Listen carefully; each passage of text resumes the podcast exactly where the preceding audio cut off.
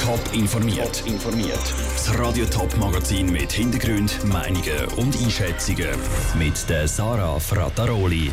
Wie zwei Klimaaktivisten Zeit in einem Zürcher Gefängnis erlebt haben und wie der FC St. Gallen auf schwere Rassismusvorwürfe aus Deutschland reagiert, das sind zwei von den Themen im Top informiert. 48 Stunden. Zwei Tage und zwei Nächte haben über 50 Klimaaktivisten im Zürcher Gefängnis verbracht.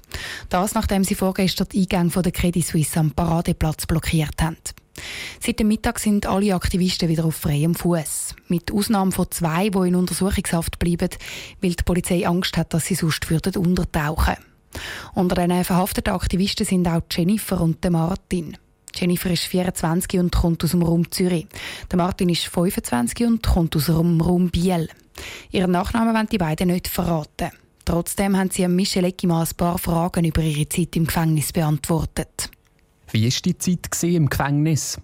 Es war anstrengend, aber ich konnte mich recht gut heben an dem, dass ich gewusst habe, dass ich für etwas Gutes einstand und dass ich für mich im Reinen war, und gewusst habe, ich habe von mir aus gesehen nichts Kriminelles gemacht.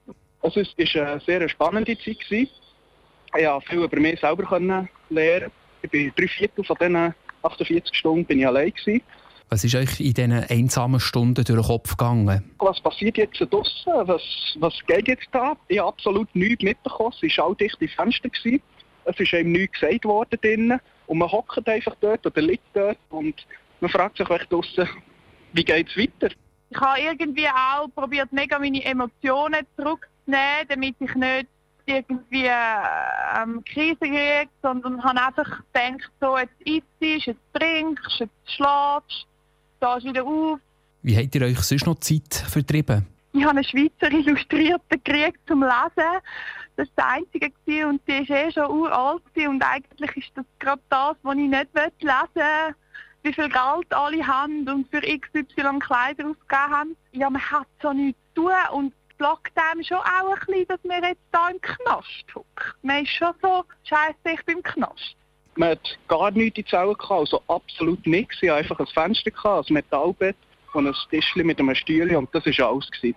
Und dann konnte ich ein bisschen zirkulieren, bin ich ein bisschen aufs Bett gelegen dann habe ich ein bisschen zum Fenster ausgeschaut, bin ich ans Tisch gehockt und das war so mein Tagesablauf. Gewesen. Hat es so Lichtblick in dieser Zeit im Gefängnis? Eine Stunde am Tag haben wir raus dürfen, in so einem Innenhof und dort haben wir ein paar von den Kollegen gesehen, die man sich so in dieser Stunde kann austauschen aber sonst war kein Austausch möglich. Gewesen. Natürlich haben wir sich zuerst mal schön umarmt und Freude gehabt, gegenüber auch wieder zu sehen, Kollegen und Kolleginnen und einfach, äh, wow, schön, du bist auch noch da.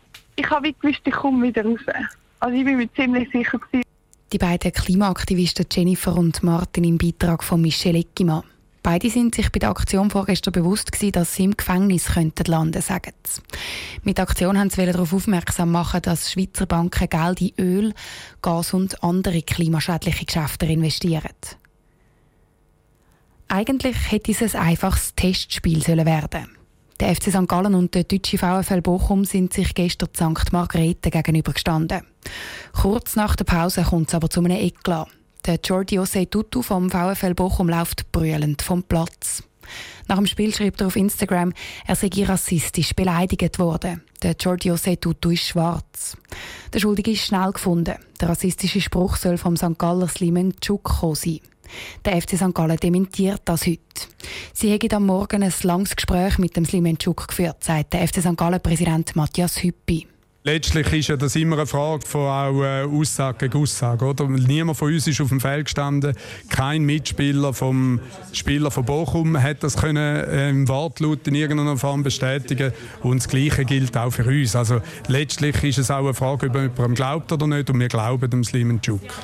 Der FC St. Gallen verurteile jegliche Art von Rassismus, schiebt Matthias Hüppi hinein.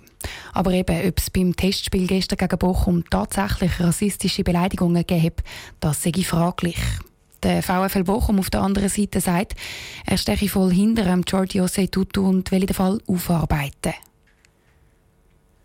Normalerweise schwirren auf dem Platz vor der Gewerbeschule St. Gallen vor allem Jugendliche herum.